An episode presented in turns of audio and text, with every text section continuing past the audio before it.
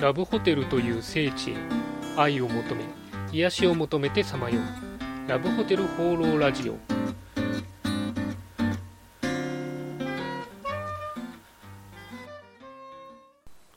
はいということで今週も始まりましたラブホテル放浪ラジオ第34回。パーソナリティのラブホテルファンブログ管理人です。えー、っとですね今日はあの太平洋側が大雪ということで、えー、皆さんは大丈夫でしょうか？あの私、ちょっと今日は、え出かける予定をしてたんですけれども、まあ、ちょっと天気悪いんで、え延期ということで、まあ、今日は家でのんびりしようかなというふうに思ってます。なんかあの関東は、え何十年ぶりだかの大雪ということで、あの交通機関も、え乱れるんじゃないかなんていうのを、えニュースでやってましたね。あのもしかするとですねあの、帰れなくなってしまう方もいるかもしれませんので、あのもし急な予約であのホテルがですね取れないという場合はあのラブホテルの活用もえー、ぜひ考えてみるというのもいいんじゃないかなというふうに思います。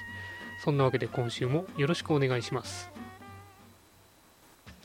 今週の気になったラブホテル情報はい。ということで私が独断と偏見で今週気になったラブホテルに関する情報をご紹介するこのコーナー。今週のテーマはこちら。数字で見るラブホテルの今、その2です。あの前回に引き続きですね、えー、今週も機関レジャーホテル103号のアンケート結果から、えー、ラブホテルの状況をいろいろお話ししたいなというふうに思います。まあ、の前回はラブホテルの現在ということでですね、今のラブホテルがどんな状況かという話をしたんですけれども、えー、今回未来ですかね、今後の戦略について、えお話ししたいなというふうに思います。えまずラブホテルの売り上げがまあ、えーと、3極化しているというのを前回お話ししたんですけども、まあ、そういう状況においてですねこれからこう売上改善のために、えー、頑張っていこうと、えー、どのラブホテルさんも頑張ってるんですけどもじゃあどんなことをやっているかと、えいうことなんですけれども、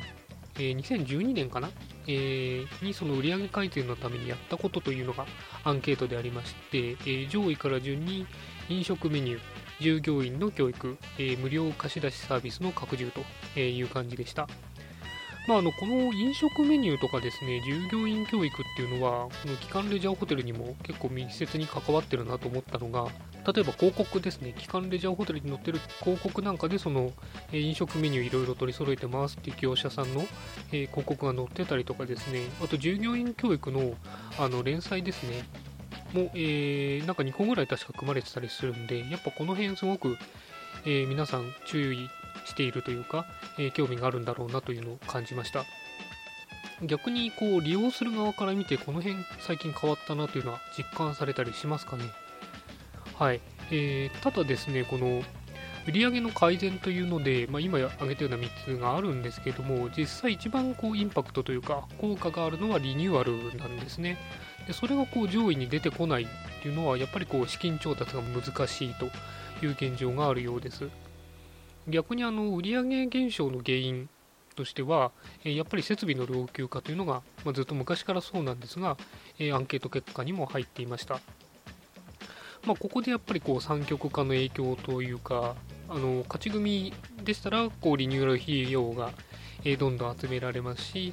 えー、頑張ってる組だとなかなかリニューアルが集められなくて、えー、幕組になっちゃうともう全然リニューアルできないという感じになってしまうんですかね。じゃあ、あの、リニューアル、一体何をするのかというところなんですが、えー、一番多かったのが、えー、1室あたり100万円以下のリニューアルで、えー、クロスの張り替えとかですね、あとカーテンを変えたりとか、インテリアをちょっと変えたりとかいうのがまあ4割ぐらいだそうです。で逆にその先ほどから出てる大規模なリニューアルですね、えー、こちらに関しては8%ぐらいということで、やっぱ、えー、皆さんかなり難しいという、えー、状況みたいですね。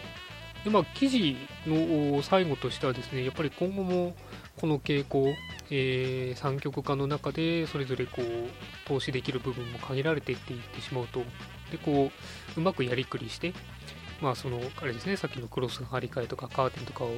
こう目につくようなところから変えていくことで、なんとかこう集客を増やしていくっていうのがですね、今後も続くんじゃないかということでした。まあ、皆さんもですね、えー、ラブホテルリニューアルしたなと思ったらこう、どんなリニューアルが入ってるかっていうのをちょっとその辺りを考えながら見ると面白いかなというふうに思います。まあ、最後にあの参考までにですね、その他具体的なリニューアル何やってるのっていうのが載っていたんで紹介しようかと思うんですが、えまず客室内ですと大型テレビ。最近多いですよね。なんか大きいテレビが。あれあんま使ってない気がするんですけど、まあ、大型テレビと。あとあのビデオオンデマンドシステムですね。最近映画とかも結構見れてますよね。あとは省エネ系とか節電系っていうのも、えー、結構されてるみたいですね、えー、それから Wi-Fi とか、えー、空気清浄機。この辺りが客室内のリニューアルと。あとはコンピューター関係ですと、やっぱフロントの、え、コンピューターですとか生産機が、え、多かったです。あとはですね、浴室に関するリニューアルですと、えー、水中照明と、これ話は聞くんですけど、私まだ見たことないですね。あとはジェットバス。ま、ジェットバス、もうほぼ標準と言っちゃあれですけど、いろんなとこついてますね。あとは浴室テレビと、これもまあラブホテルに限らずついてるとこねあの高級旅館とかホテルでもありますけどあんま使わないんじゃないかなっていう気が個人的にはしてますまあそんな感じでリニューアル具体的にはこんなことをやってるようでした、えー、そんなわけで今回は数字で見るラブホテルの今その2でした。はいということでラブホテル放浪ラジオ第34回いかがでしたでしょうか？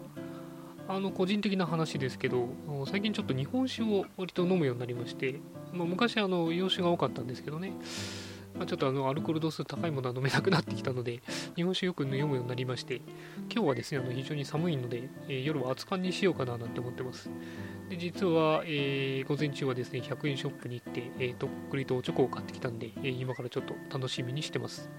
そんなわけで、この番組では、えー、ラブホテルに関する疑問、質問、えー、番組の感想、何でもお待ちしています。お気軽にコメントまたはメールフォームから投稿していただければというふうに思います。それでは、今週も良いラブホテルライフを管理人でした。